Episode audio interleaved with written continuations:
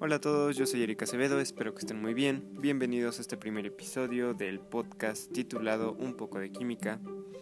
El día de hoy el tema es la entalpía de vaporización, en la que resaltaré algún ejemplo de la vida cotidiana. Primero que todo nos preguntamos ¿qué es la entalpía? La entalpía es la cantidad de calor que un sistema termodinámico libera o absorbe del entorno que le rodea Existen diferentes tipos de entalpía, pero el que hoy nos interesa es la entalpía de cambio de fases y específicamente la de vaporización.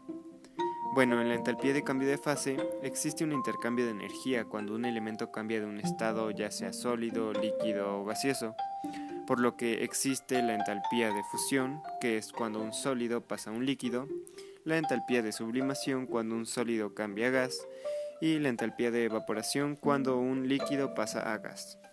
Un ejemplo general de estas tres entalpías en las que se incluye la entalpía de vaporización es el ciclo del agua, en la que el agua pasa del estado líquido a gaseoso o de sólido a líquido o cualquiera de sus combinaciones posibles, absorbiendo o liberando energía en cada una de ellas. En el caso de la entalpía de vaporización, pues esta entalpía es la cantidad de energía que se necesita para que el líquido pase a gas. Y pues esto sería todo eh, para este primer episodio. Gracias y hasta la próxima.